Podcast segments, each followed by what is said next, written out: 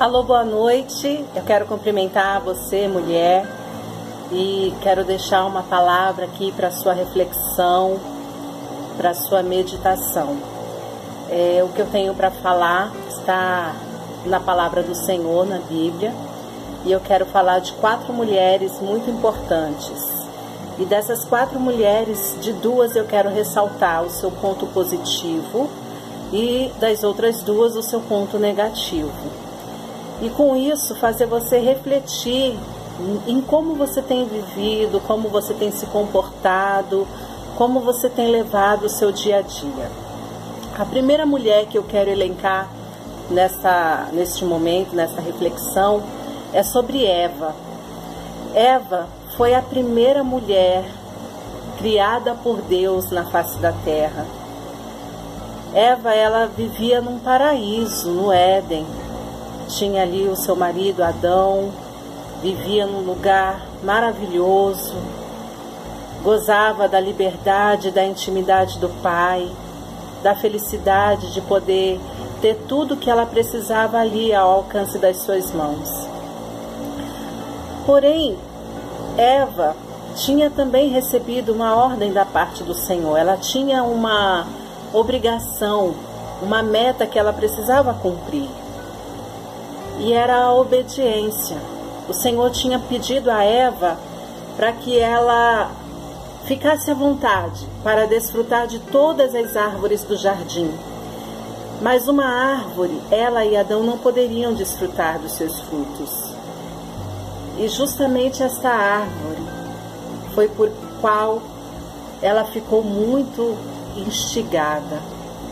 Eva ela desejava o fruto daquela árvore.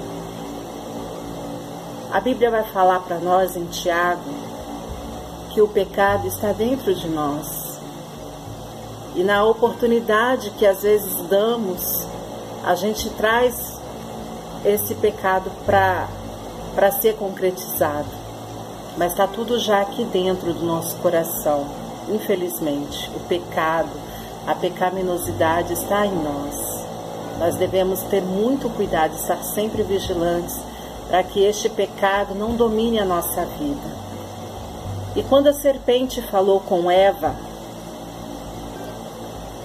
ela instigou Eva naquilo que ela já desejava.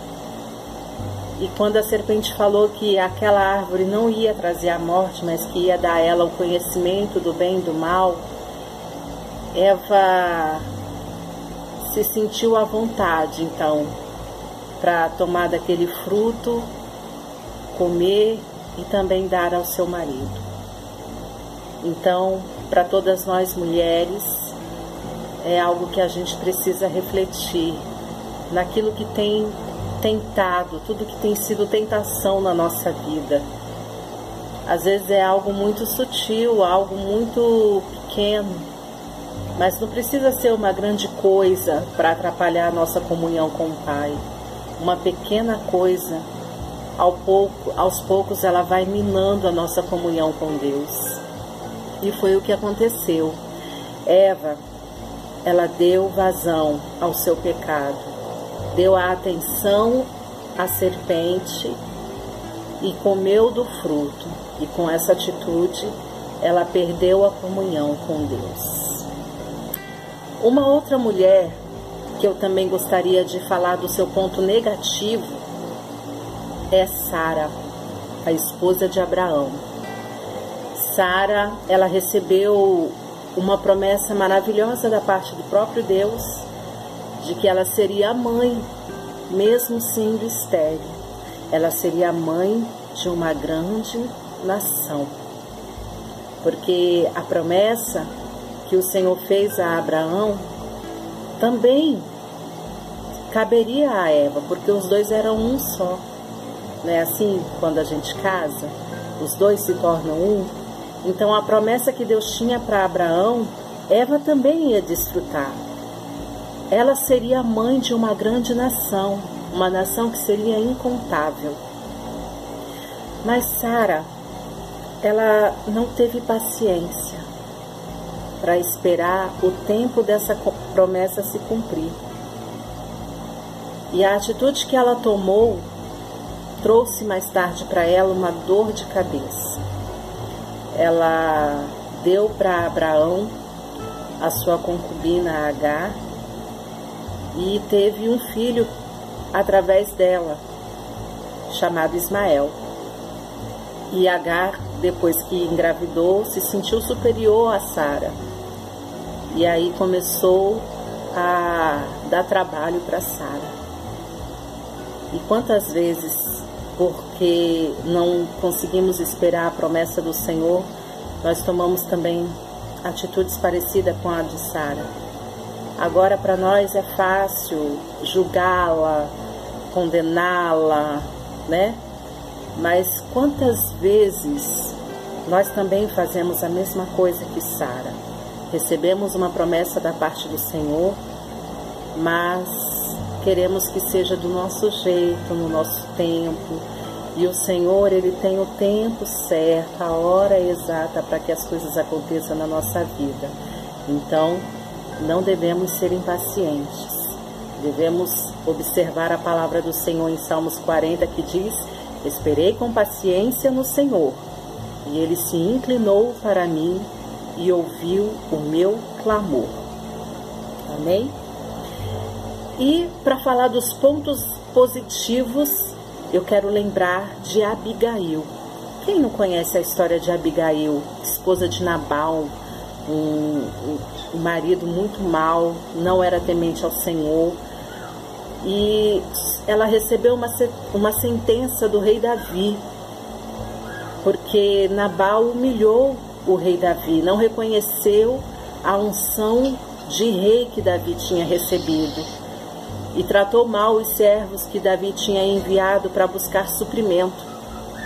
Depois de ter tido benefício de ser é, protegido pelos soldados de Davi, ter o seu rebanho todo protegido, a ingratidão dele foi tamanha.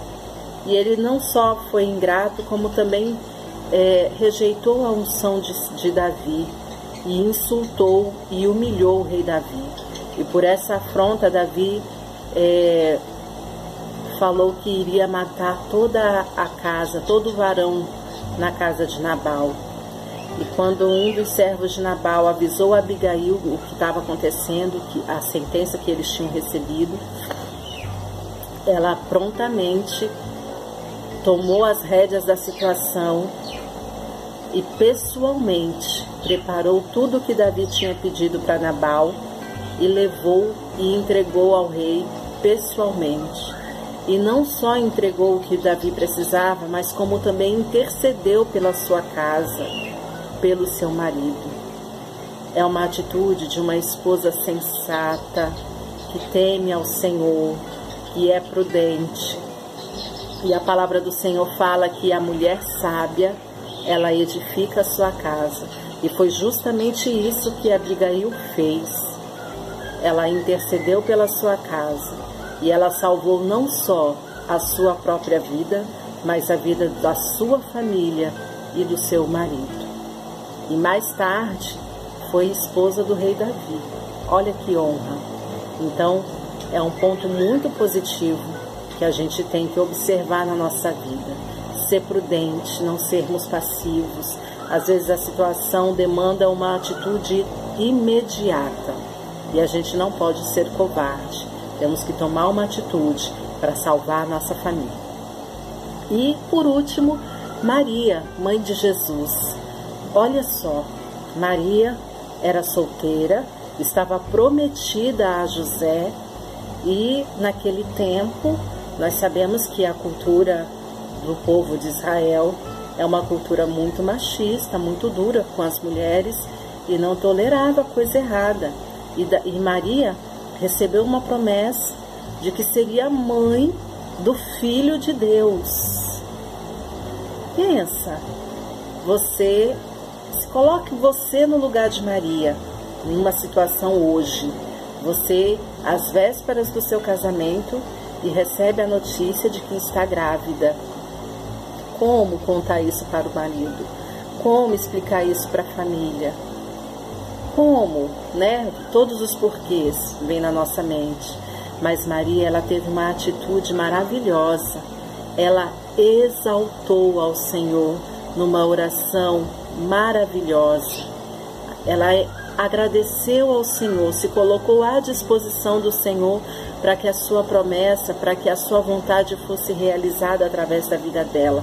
Ela aceitou participar do plano de redenção da humanidade, trazendo ao mundo Jesus. A sua atitude foi maravilhosa. Uma notícia que poderia deixá-la desesperada trouxe para ela conforto, confiança, porque ela sabia que Deus não a ia não, não ia deixar desamparada. E como não deixou, né? Nós sabemos todo o desfecho da história de Maria. Então é isso, minhas amadas, minhas colegas. Gostaria que você refletisse nessas quatro mulheres, nas atitudes que essas quatro mulheres tiveram e vigiasse para que você não caia na mesma cilada, mas que você seja sempre uma mulher sábia, uma mulher que ama e teme ao Senhor, uma mulher que pensa não só no seu próprio bem, mas no bem da sua família, no bem, daqueles que estão à sua volta. Deus abençoe a sua vida. Até uma próxima. Uma boa noite.